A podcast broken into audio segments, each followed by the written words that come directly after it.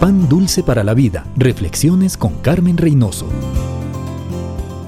¿Cree que sus hijos irán a la calle si están a gusto? Si se sienten valorados, cuidados, amados, si se les alienta, si se les permite cometer errores y aprender a su ritmo?